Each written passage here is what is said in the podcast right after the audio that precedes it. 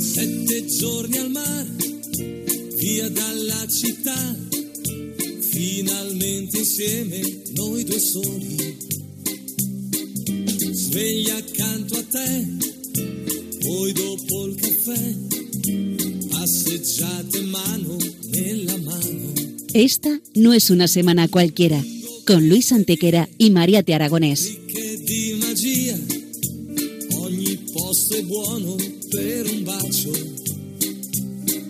Hola a todos, bienvenidos una vez más al programa Esta no es una semana cualquiera en Radio María, con un servidor de ustedes Luis Antequera. y Mariate Aragonés.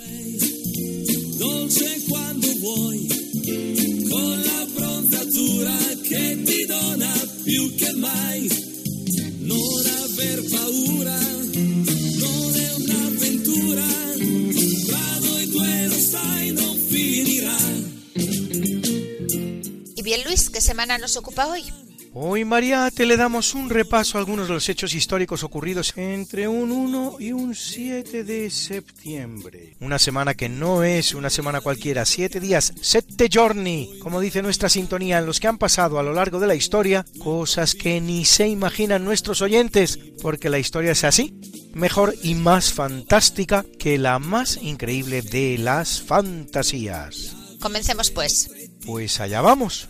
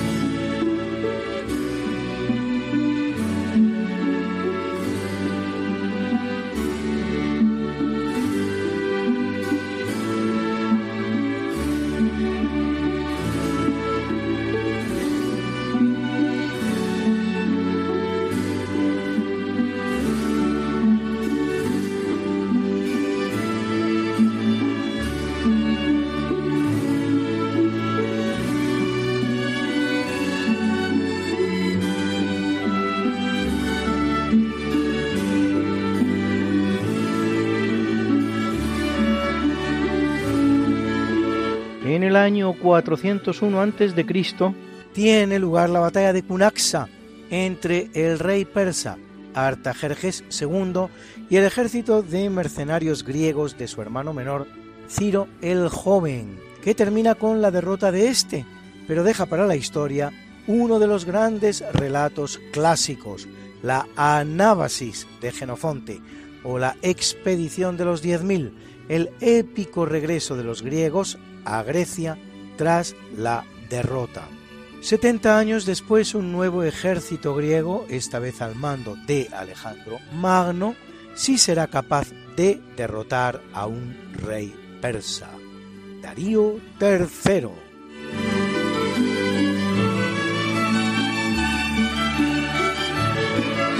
En 827 es elegido Valentín, centésimo papa de la Iglesia Católica, que apenas lo es durante 40 días.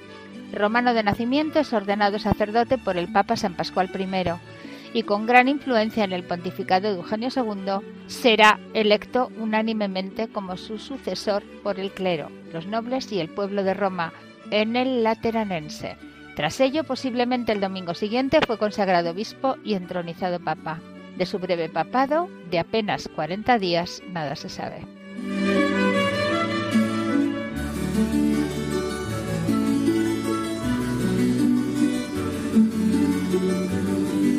En 1412 el infante de Castilla Fernando de Antequera, así llamado por su conquista de la ciudad andaluza y cruce de caminos que es Antequera, elegido en el llamado compromiso de Caspe, frente a otros cinco candidatos a la muerte de Martín I de Aragón, sin descendencia, jura ante las Cortes de Zaragoza como rey de Aragón, con lo que en Castilla y Aragón pasa a reinar la misma familia, los Trastámara.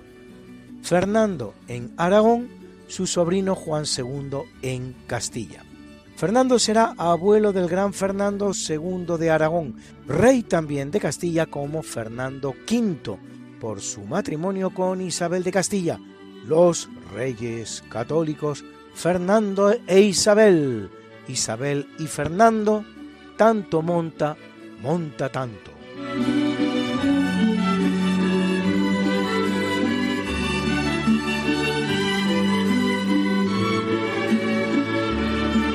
En el capítulo siempre fecundo de la conquista, colonización y evangelización de América por los españoles que va a permitir a los indígenas americanos el tránsito del neolítico al renacimiento en apenas dos generaciones, un tránsito que a los europeos había costado 7.000 enteros años, en 1519 en Teohuaccinco, en el actual México, el ejército del español Hernán Cortés derrota al poderoso ejército tlaxcalteca de 40.000 hombres que manda Chicotencatl, sumando a partir de entonces a los tlaxcaltecas para su causa, la conquista del imperio azteca. Chicotencatl todavía intentará un último ataque al día siguiente, pero lo hará de noche pensando que el sol ayudaba a los españoles, llamados rubios por él. La alianza hispano-tlaxcalteca quedará sellada mediante el matrimonio del segundo español, Pedro de Alvarado, con la princesa tlaxcalteca Tecuelhuetzin, hermana de Chicontecatl, que le dará dos hijos. Estamos en 1519, así de tempranos fueron los enlaces matrimoniales hispanoamericanos y al máximo nivel, como se puede ver. Haciendo posible todos ellos y muchos más tres siglos de pax hispana sin precedentes en la historia americana, la cual, una vez que España abandone el escenario, conocerá más de dos centenares de conflictos, tanto civiles como entre vecinos.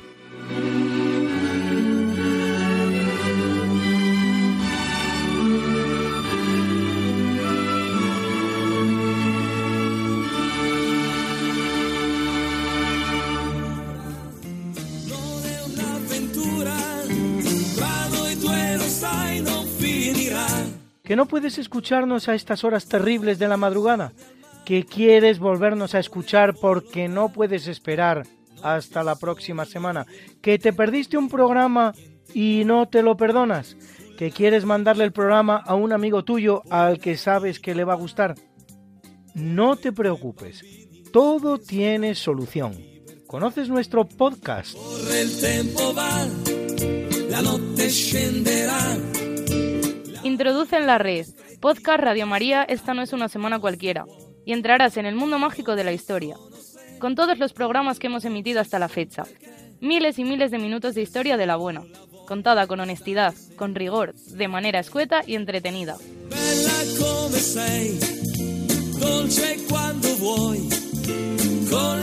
Ya sabes, el podcast de Esta no es una semana cualquiera para oír la radio cuando tú quieras, donde tú quieras y con quien tú quieras.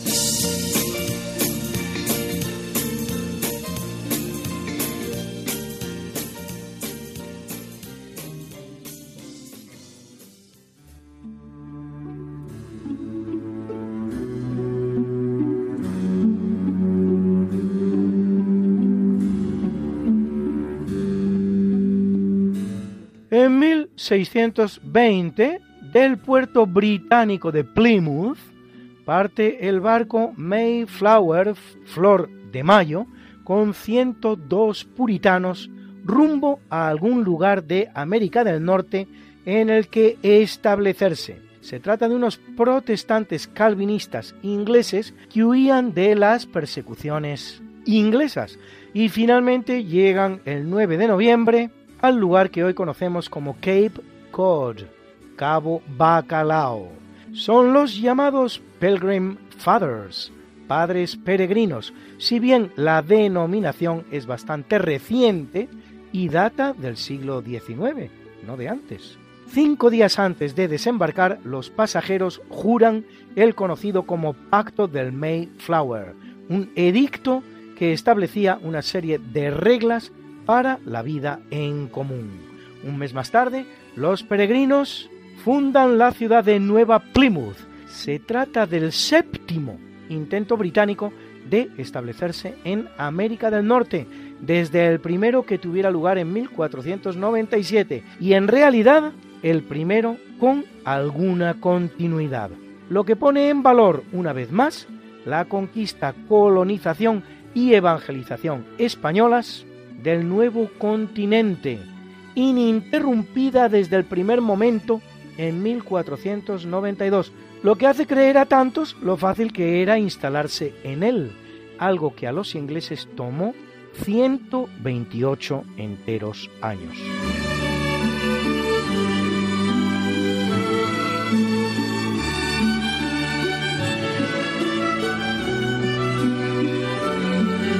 En 1752, Gran Bretaña y sus escasas colonias en el mundo, porque la gente tiende a creer que ya entonces Gran Bretaña era el gran imperio que será en el siglo XIX, las llamadas Trece colonias en América del Norte, Nueva Escocia en Canadá, Jamaica y un rosario de pequeños islotes caribeños, se pasan del calendario juliano al calendario gregoriano, que acomoda perfectamente el año legal al año solar, cosa que no hacía con perfección el calendario juliano anterior.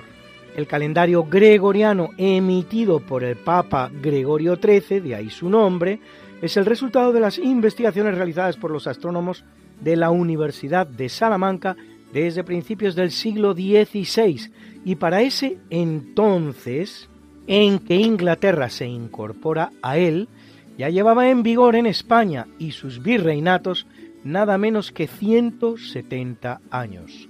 Ni que decir tiene que es el que sigue en vigor en el mundo entero al día de hoy desde que la monarquía hispánica fuera la primera en implantarlo en toda la historia.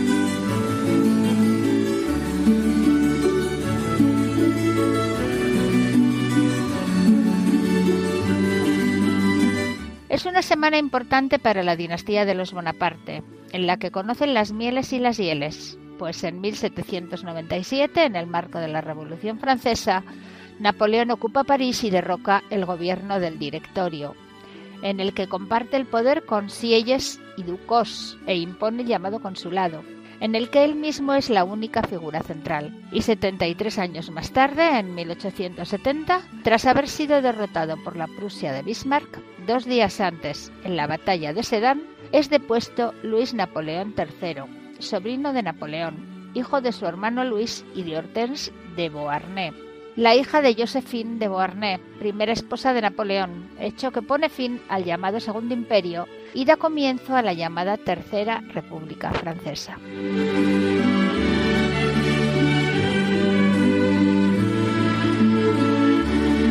Es una fecha propicia a los grandes huracanes para los que creen que estas cosas solo ocurren ahora, desde lo del cambio climático, pues en 1821 se produce el peor del que se tiene noticia en la ciudad de Nueva York, aunque solo, solo entre comillas, deje 17 muertos. Durante el siglo XX Nueva York sufrirá una docena de huracanes. Y en 1930 otro huracán destruye la ciudad de Santo Domingo, fundada por Bartolomé Colón, dejando este sí casi un millar de muertos.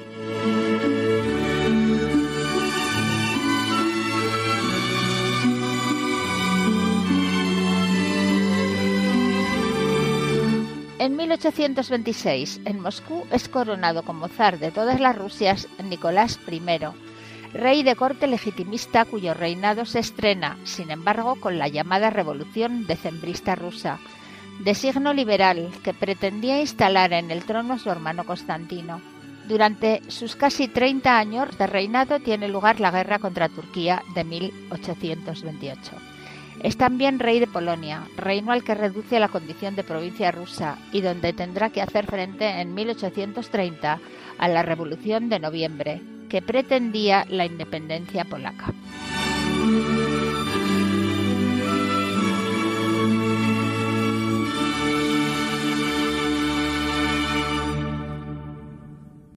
En 1885, en el estado de Wyoming, en los Estados Unidos, se produce la masacre de Rock Springs, en la que 150 mineros de raza blanca, pertenecientes la mayoría de ellos al grupo organizado Knights of Labor, Caballeros del Trabajo, atacan a sus compañeros chinos, matan a 28, hieren a 15 y queman 75 casas, forzando al resto a abandonar la ciudad, todo ello ante la aprobación de la prensa local.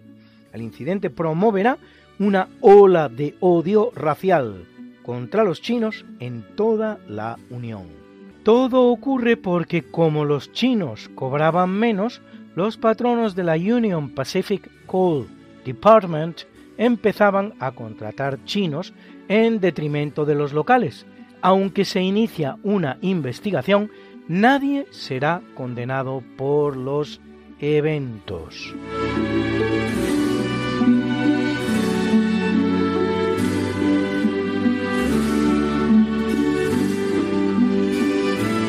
En 1914, en el marco de la Primera Guerra Mundial, da comienzo la batalla de Marne, en suelo francés, contraofensiva francesa que acabará con 500.000 bajas, entre muertos y heridos, y que apenas sirve para hacer retroceder unos kilómetros a los alemanes, en una guerra que, como es conocido, se va a caracterizar por su crueldad y por sus estancadas posiciones.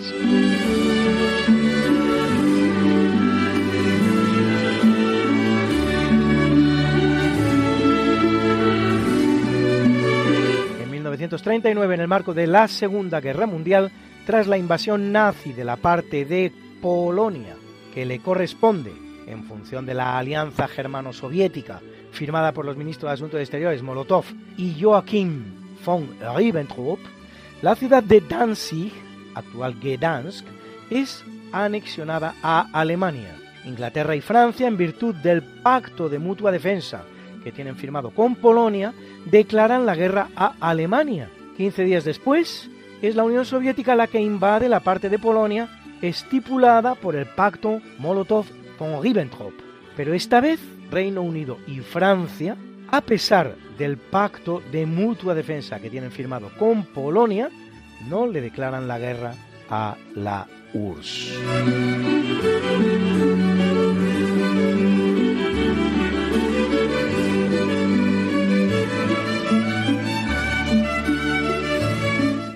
1944, también en el marco de la Segunda Guerra Mundial, Alemania utiliza por primera vez el misil V2 de largo alcance sobre París y dos días después sobre Londres. El gobierno británico comunicará a la población que las explosiones están causadas por instalaciones defectuosas de gas, aunque luego habrá de reconocer que se trata de bombardeos alemanes.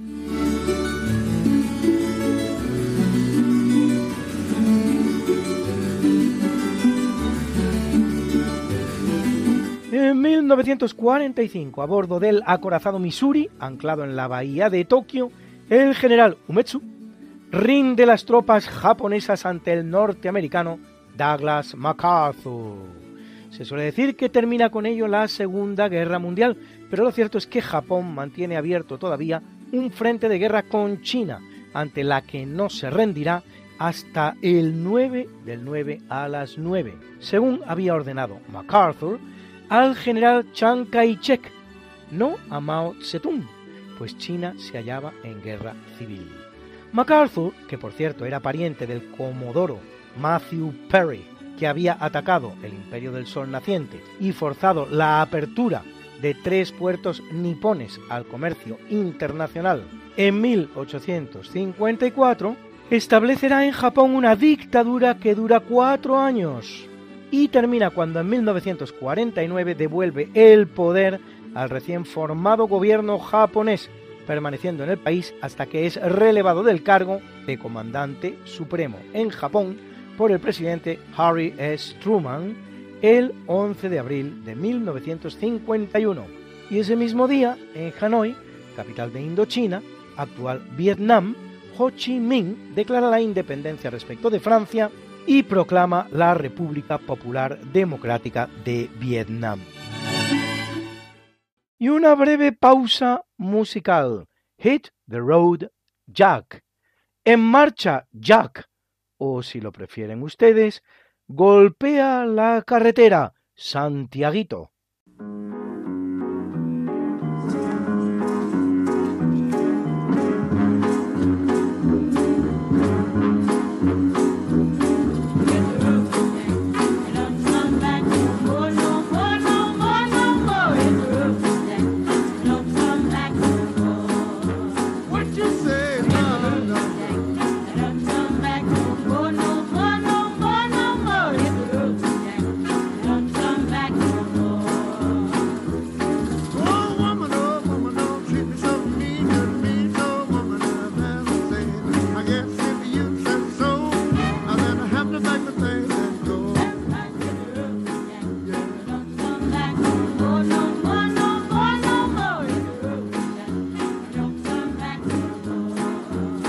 you say?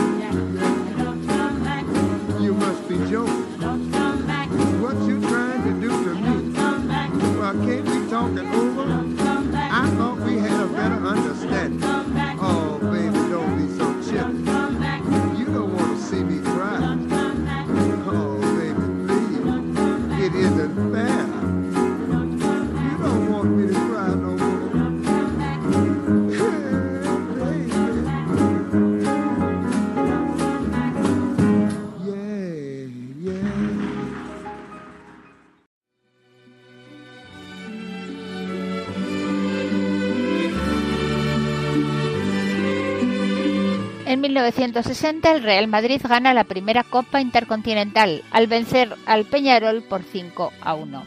Conocida hoy como Mundial de Clubes, se han celebrado hasta la fecha 61 ediciones, siendo el equipo que más veces la ha ganado el Real Madrid, con 7 campeonatos, a los que añadir dos subcampeonatos, seguido del Milan y del Bayern de Múnich, con 4 copas, y 3 el Peñarol de Montevideo, Boca Juniors, Barcelona, Inter de Milán, Club Nacional de Fútbol de Montevideo y Sao Paulo.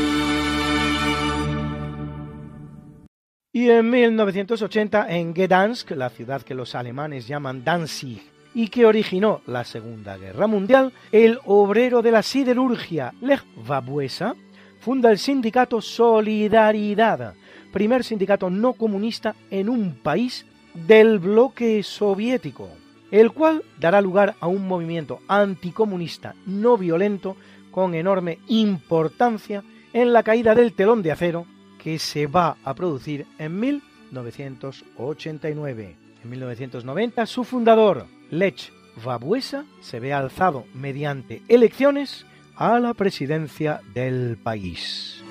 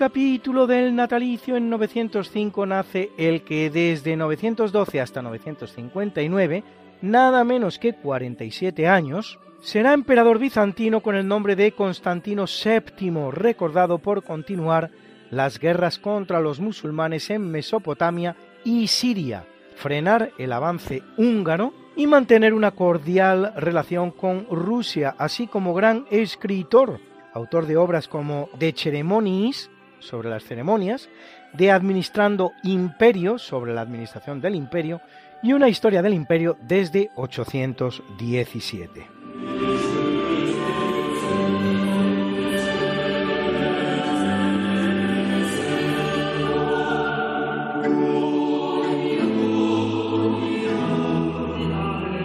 Nace en Londres en 1533 Isabel I, hija de Enrique VIII, el uxoricida, y de su segunda esposa Ana Bolena, reina de Inglaterra entre 1558 y 1603, largo reinado de 45 años, durante los cuales se consolida en Inglaterra no solo la ruptura de la Iglesia anglicana con Roma, sino también la adopción de una reforma de corte claramente protestante en el dogma y en la liturgia.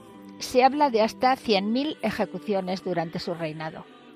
La Iglesia ha elevado a varias decenas de mártires católicos a los altares, y la suerte le sonreirá en el momento álgido de su reinado, cuando una potente armada española que se había propuesto entrar en Inglaterra y destronarla es azotada por unos terribles temporales que hacen imposible el cumplimiento de su misión. Acto seguido será ella la que intente invadir España, cosechando su armada, conocida como la Contraarmada, un terrible fiasco, protegerá la piratería contra España, consiguiendo algunos éxitos y muchos fracasos.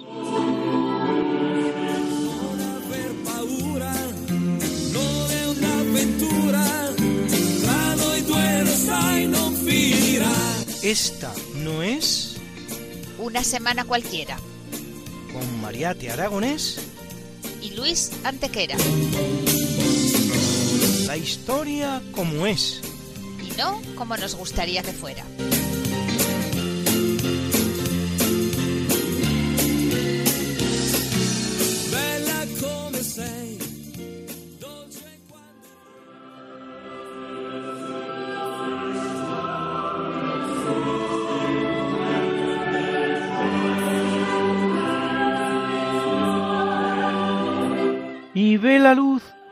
1644, Juan Cabanilles, sacerdote, organista y compositor español de música barroca, autor de El galán que ronda las calles o el interesante Beatus Vir, a doce voces, que está acompañando hoy nuestro natalicio.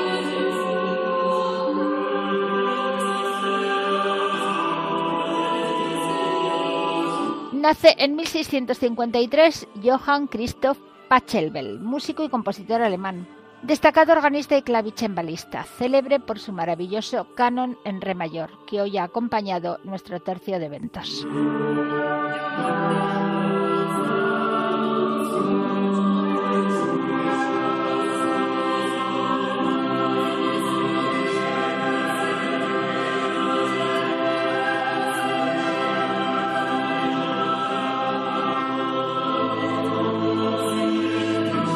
Se le llama música canon a una pieza musical de carácter contrapuntístico, basada en la imitación entre dos o más voces separadas por un intervalo, o sea, una parte vocal o instrumental interpreta una melodía y unos compases más tarde una segunda voz repite la melodía de manera exacta o modificando su tonalidad o algún otro aspecto.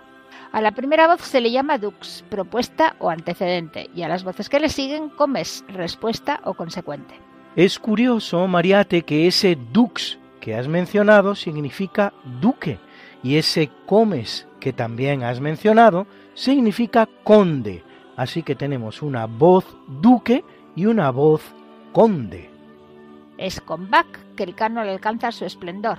Durante el periodo sinfónico y en el romanticismo pasa a segundo plano para recobrar importancia en el siglo XX.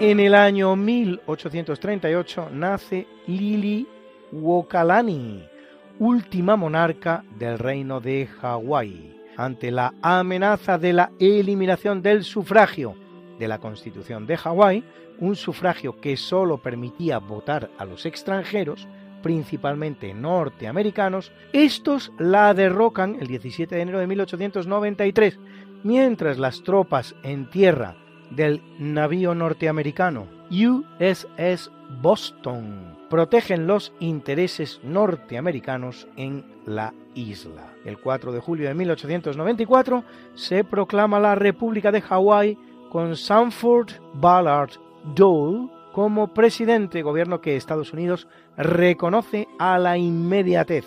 Solo cuatro años después, Estados Unidos se anexiona Hawái descubierta por cierto por el español Ruy López de Villalobos en 1555. En cuanto a la reina, será condenada a cinco años de trabajos forzados por posesión de armas, aunque al final la pena se conmuta por confinamiento en una habitación de su palacio Iolani. Presentará una demanda reclamando a título personal las tierras de la corona y una indemnización. Todo lo que conseguirá es una pensión anual de 4.000 dólares y las rentas producidas por una plantación de azúcar.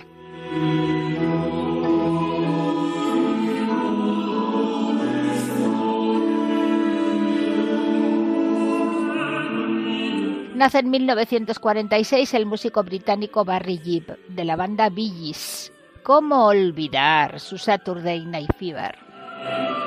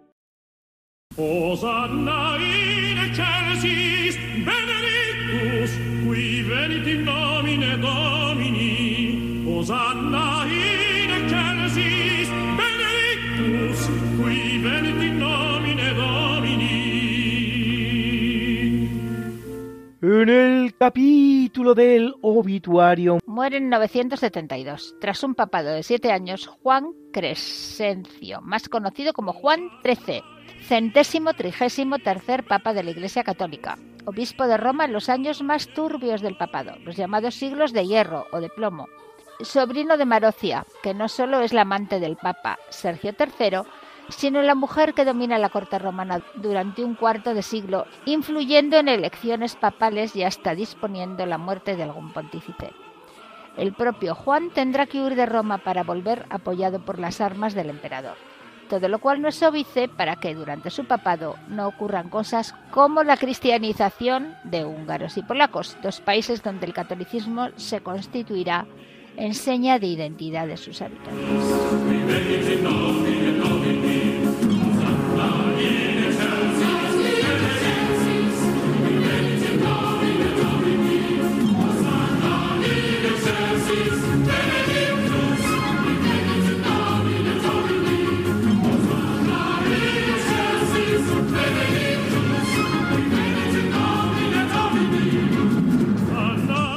Muere en el año 1652 en Nápoles el gran pintor tenebrista y grabador español José Rivera, conocido como Los Pañoleto, el Españolito, autor de obras como El martirio de San Felipe o El sueño de Jacob, ambas en el Prado, junto a decenas de obras que posee el madrileño museo del mismo autor.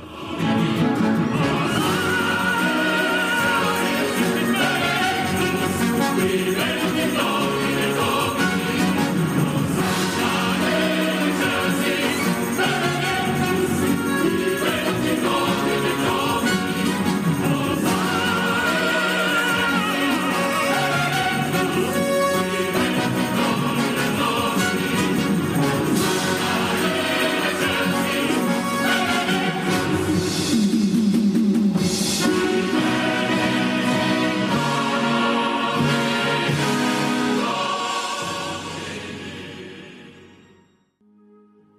En 1741 el gran almirante español Blas de Lezo, que tras una carrera trufada de actos heroicos y éxitos que tendrán un coste evidente sobre su cuerpo, perdiendo un ojo, un brazo y una pierna que le ganan el sobrenombre del medio hombre, hace una defensa heroica de Cartagena de Indias, en América, con la que impedirá el proyecto inglés de invasión americana y prolonga la presencia española en el continente durante más de 70 años, salvando así la continuidad de la lengua española, la religión católica y sobre todo la presencia de indígenas en el continente, los cuales habrían sido exterminados como lo habían sido ya en Jamaica, Trinidad y Tobago, y la parte oriental de Estados Unidos, y lo serán después en la parte occidental de los Estados Unidos, Canadá y Australia. Ni que decir tiene, colonizados todos ellos por británicos, los mismos que intentaban ahora entrar en los virreinatos españoles.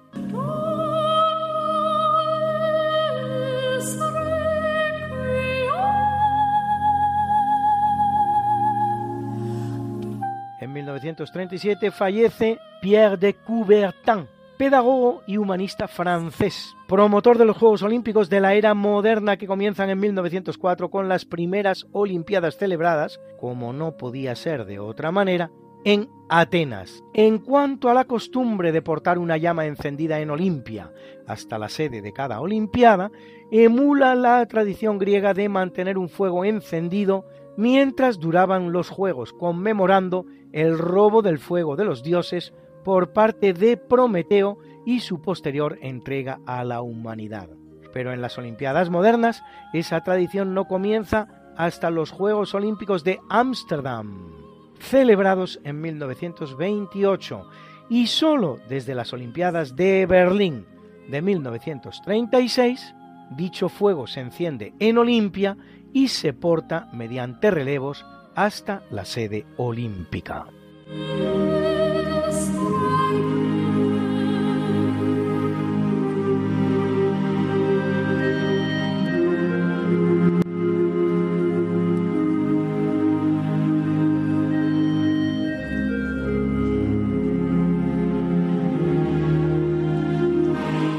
2003, con 102 años de edad, Ramón Serrano Suñer, que fuera primer ministro de Asuntos Exteriores del régimen franquista y que a pesar de su filiación indisimuladamente progermánica, trabajará por la neutralidad española y la no participación de España en la Segunda Guerra Mundial junto al eje.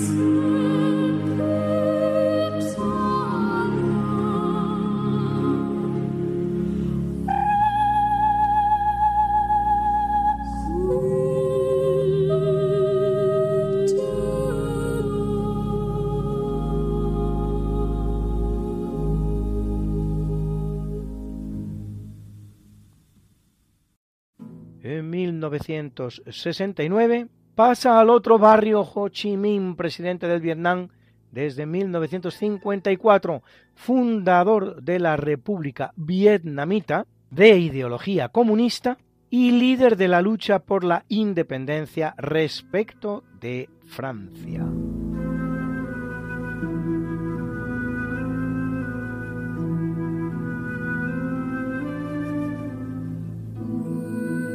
Y abandona el mundo en el año 1973 el británico nacido en Sudáfrica, John R. R. Tolkien, filólogo y escritor, autor de obras de culto como El Hobbit, El Señor de los Anillos o El Silmarillion.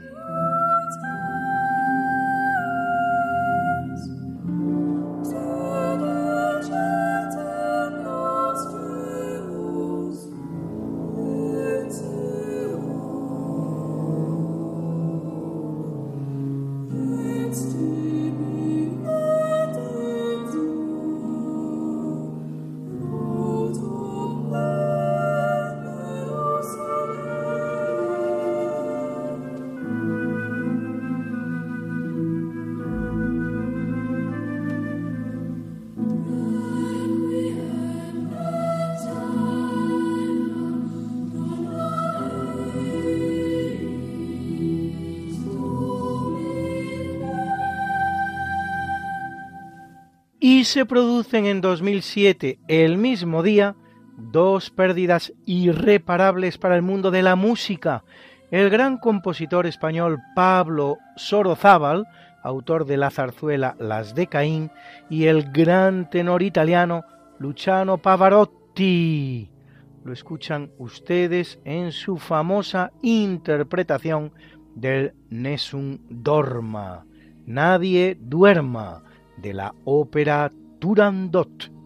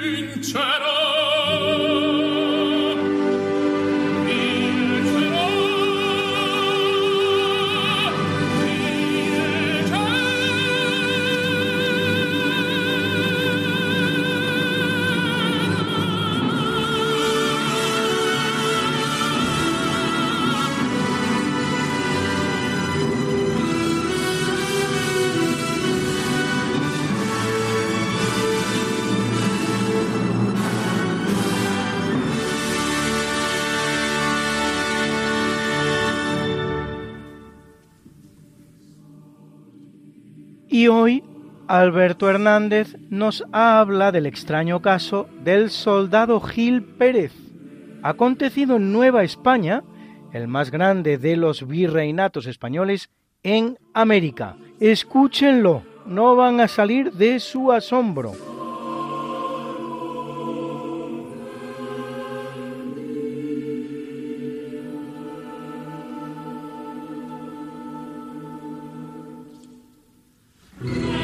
Cuando se descubre América es un asombro para los españoles. Se habla de mujeres que se han amputado un pecho para poder disparar mejor el arco. Se habla también de árboles que dan panes.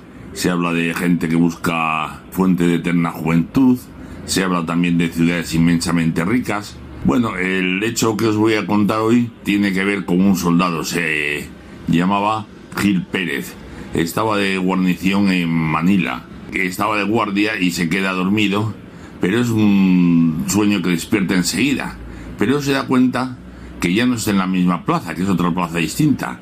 Así que empieza a preguntar dónde está, hasta que llegan unos soldados españoles y al verle vestido también a él de soldado, pues piensan que es un desertor y se lo llevan preso, puesto que no conocen al soldado y aunque la ropa es de soldado, no es exactamente igual que la de ellos. En la prisión le interroga la Inquisición y él les cuenta que estaba en Manila a 14.000 kilómetros de distancia y que efectivamente se quedó dormido un instante y se despierta allí.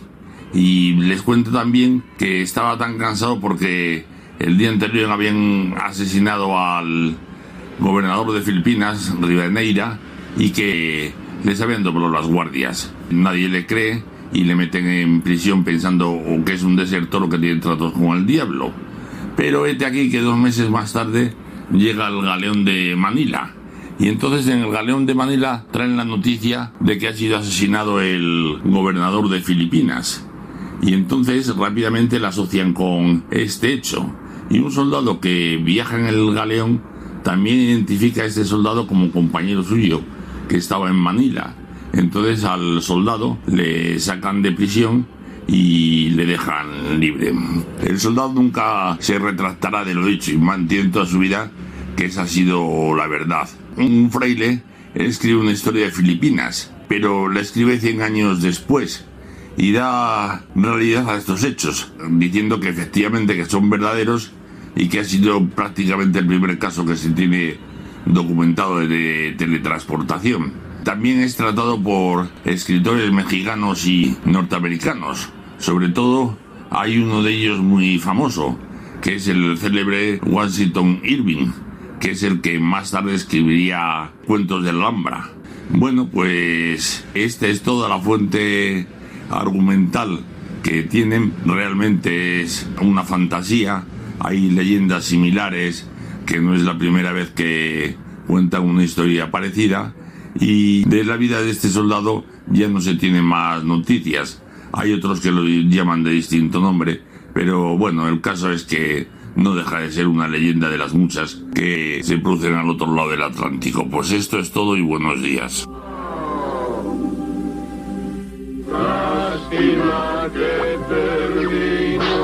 el festival de. Pronto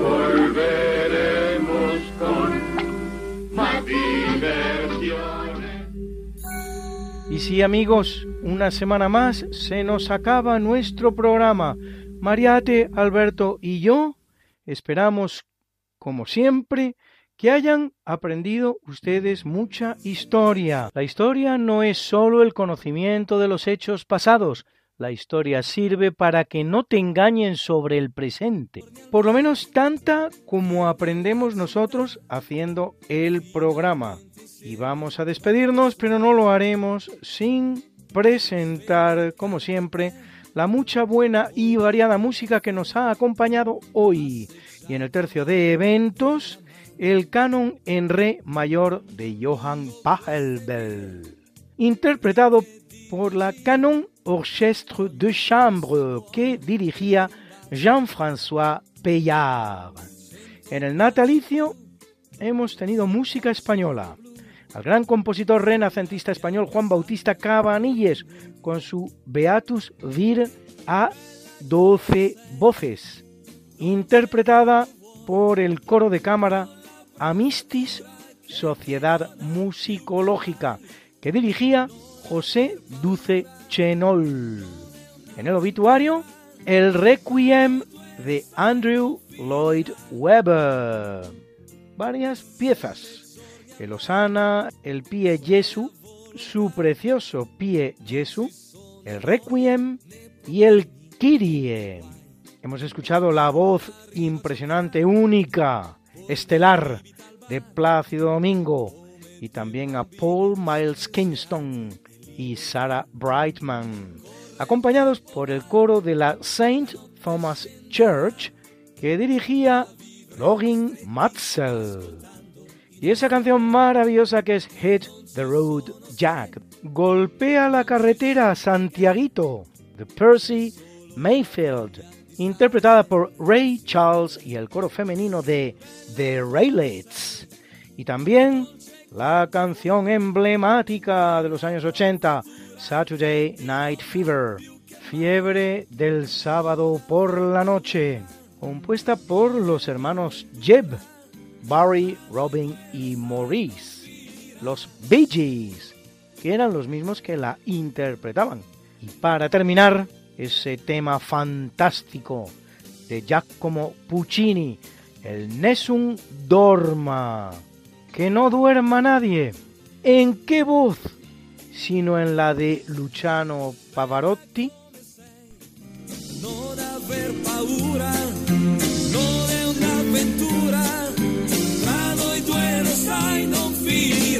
Esta no es una semana cualquiera, a que teníamos razón.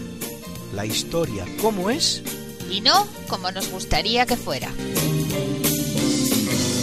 Hasta el próximo programa. Se despiden de ti, Mariate Aragonés y Luis Antequera. Pero yo te veo muy pronto en el programa de Javier Ángel Ramírez, Diálogos con la Ciencia, el jueves a las 12 de la noche, o lo que es lo mismo, el viernes a las 0 horas, con nuevos episodios de nuestra apasionante historia. No te lo pierdas. Les hemos ofrecido en Radio María Esta no es una semana cualquiera, con Luis Antequera y María Aragonés.